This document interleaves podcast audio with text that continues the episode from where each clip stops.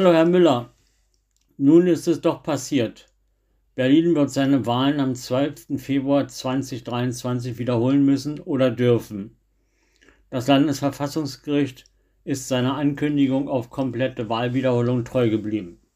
Die bundesweiten Reaktionen auf die in Deutschland einmalige Gerichtsentscheidung ist verheerend. Die Berliner Gerichtsentscheidung ist für mich ein Triumph der Demokratie und der Gewaltenteilung.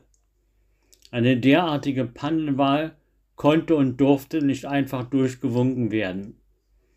Der Ruf nach Rücktritt des damals für die Wahlen zuständigen Innensenators und jetzigen Bausenators Andreas Geisel werden immer lauter. Selbst in der eigenen Koalition, insbesondere von Grünen und Linken. Wie lange wird die regierende Bürgermeisterin diesem Druck gegen Geisel standhalten, ohne sich selbst als Spitzenkandidatin zu gefährden? In der Regierungserklärung am Donnerstag im Parlament lobte sie demonstrativ wacker den umstrittenen Senator. Der reagierte auf Rücktrittsforderung damit, er wolle weiterarbeiten. Es klingt wie Realsatire, wenn Berlins amtierende regierende Bürgermeisterin in allen Ernstes hoch und heilig eine reibungslose Wahlwiederholung verspricht. Fassungslos macht die Berliner auch, dass die Regierende nicht den Anstand besitzt, sich bei den Berlinern für die Chaoswahl zu entschuldigen. Der Tagesspiegel bezeichnete Giffers Erklärung als ein deprimierendes Schauspiel. Ab sofort befindet sich die Stadt also 90 Tage im Wahlkampfmodus. Mit triefender Häme kommentiert der Fokus das Berliner Wahldrama. In Berlin werden nun gleich drei Wahlen wiederholt. Irgendwie typisch. Berliner lieben das Scheitern behauptet Ulrich Reitz vom Fokus. Nein, wir lieben vor allem nicht das überhebliche Berlin-Bashing von sogenannten Berlin-Experten. Berliner haben leider keine Abwahlmöglichkeit wie in Frankfurt am Main. Nach dem BER zeigt Berlin, dass es mit großen Aufgaben offenbar überfordert ist. Ich bin dennoch des Berlin-Bashings leid, nur weil wir in Berlin von unfähigen und kleinkarierten Politikern regiert werden, die aus Berlin-Bullabü mit großer Fußgängerzone mit angeschlossenen Pop-up-Radfahrradwegen machen wollen, darf ich erinnern, Berlin ist die Hauptstadt Deutschlands und nicht das Spielfeld ungelernter Politiker. Diese Wiederholungswahlen müssen Denkzettelwahlen werden, denn Berlin steht vor riesigen Problemen. Die Bildung, verrottete Schulen, Wohnungsnot, Verkehr, dysfunktionale Verwaltung, um nur einige Bereiche zu nennen. Als erste Berliner Partei präsentierte am Freitag die Berliner CDU ihr Wahlkampfkonzept. Mit Slogans wie Berlin feiern, Senat feuern, Berlin wähl dich neu oder wer Hilfe braucht, wählt 110, wer der Polizei helfen will, wählt CDU. Präsentiert sie sich kämpferisch als Alternative zum rot-grün-roten Senat. Ganz schnell gehen auch die Wahlkampfvorbereitungen bei den Berliner Grünen. Der bisherige stellvertretende Senatspressesprecher Sebastian Brucks macht ab sofort unter Wegfall der Bezüge Wahlkampf für die grüne Spitzenkandidatin Bettina Jarasch und wird deren Wahlkampfsprecher. Die Stelle des stellvertretenden Senatssprechers wird für drei Monate nicht besetzt. Also, wenn der Job drei Monate nicht benötigt wird, kann man ihn wohl auch künftig einsparen.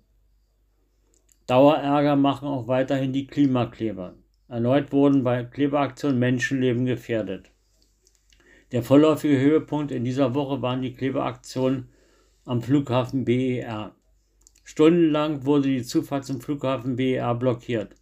Zahlreiche Flugreisende wurden gehindert, rechtzeitig ihre Flüge zu erreichen.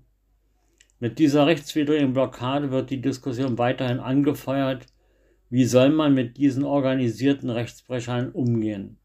Mehrere Strafanzeigen, die letzte Generation als kriminelle Vereinigung zu behandeln, waren bisher leider nicht erfolgreich. Nun traut sich sogar Berlins Polizeipräsidentin aus der Deckung und forderte, wie Berlins SPD-Innensenatorin Spranger auch, den Unterbindungsgewahrsam von maximal 48 Stunden auf vier Tage zu verlängern. Auf wenig Gegenliebe stößt diese Forderung bei Grünen und Linken. Der grüne Innenexperte Vasili Franco sagte dazu, ein Sonderstrafrecht für Klimaaktivisten ist rechtsstaatlich mit uns nicht zu machen. Und der linke Rechtsexperte Sebastian Schlüsselburg erklärte vollmundig, Grund- und Freiheitsrechte werden wir sicherlich nicht als SPD-Wahlkampf-Sonderopfer auf dem Altar anachronistischer Fortbewegungsmittel darbringen. Und der linken Innenpolitiker Niklas Schader warf Innensenatorin Spranger vor, sie sei klar auf CDU-Kurs. Stefan Weil, Landeschef der Polizeigewerkschaft, forderte hingegen auch eine Verschärfung der Gewahrsamsregeln, damit man nach mehrfacher Nötigung und gefährlichen Eingriffen in den Straßenverkehr nicht mit drei Beratungsgesprächen nach Hause geht. Recht hat er. Berlin bleibt auch nicht zerspart. Die Charité kündigte jetzt dem Chef der Herzklinik, dem Flaggschiff der Berliner Krankenhäuser, weil er Herzkatheteruntersuchungen von nicht dafür qualifizierten Medizinern hat durchführen lassen. Ferner soll er gegen Compliance-Richtlinien der landeseigenen Universitätsklinik verstoßen haben und mit einer Firma zusammengearbeitet haben, die von seiner Frau geführt wird. Der Professor soll auch Hausverbot erhalten haben und seine Klinik-Internetseite der Charité wurde bereits gelöscht. Die Stadt ist voller Plagen. Nun wurde am Freitag bis auf weiteres der Berliner Zoo wegen eines Vogelgrippefalls geräumt und auf unab unabsehbare Zeit geschlossen. Sparen bis es quietscht muss jetzt der RBB.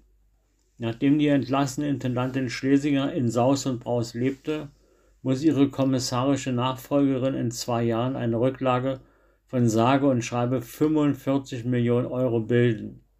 In 2023 sollen 15 Millionen eingespart und in 2024 gar 30 Millionen Euro eingespart werden. Wie sie das schaffen will, ist bislang unbekannt. Eines ist aber sicher, das schon schlechte RBB-Programm wird nicht besser. So erreicht der RBB mit seinem abendlichen Sandmännchen am 15.11.22 immerhin noch eine TV-Quote von 5,5 Prozent. Am schlechtesten ist RBB 24 um 13 Uhr mit einem mickrigen Marktanteil von 1,8 Prozent. Ein Thema bewegt die Berliner, die immens steigenden Dönerpreise. Deshalb äußerte sich jetzt die Charlottenburg-Wilmersdorfer SPD-Kreischefin mit der Feststellung, die Dönerpreise seien zu hoch. Statt 2,50 wie in ihrer Jugend müsse man nun schon 57 für einen Döner hinlegen. Deshalb brachte sie auf dem vergangenen SPD-Landesparteitag eine Dönerpreisbremse ins Spiel. Es ist nicht bekannt, ob der SPD-Landesvorsitzende Rahed Saleh nun die Verstaatlichung der Dönerbuden durchsetzen will. Denkbar ist bei dieser Berliner SPD alles. Noch bis zum 22. Dezember kann man das altehrwürdige Café Einstein in der Kurfürstenstraße 58 in Schöneberg besuchen. Das schicke Café im Stil der Neorenaissance ist seit Jahrzehnten beliebter Treffpunkt von mächtigen, schönen Politikern, Schauspielern und anderen Prominenten. In der 1878 erbauten Villa kann man sich vom Frühstück bis zum Kalbsschnitzel kulinarisch verwöhnen lassen. Für gepflegte Gastlichkeit legt man, dann, legt man dann auch gerne mal einen Fünfer für ein Cappuccino auf den Tisch. In den nächsten anderthalb Jahren soll die betagte Villa einer Kernsanierung unterzogen werden. Also, machen Sie es gut. Vielleicht schauen Sie noch mal im Kaffee Einstein vorbei. Ich wünsche Ihnen eine nicht zu kalte Woche und vielleicht, wer will, Spaß bei der Fußball-Weltmeisterschaft.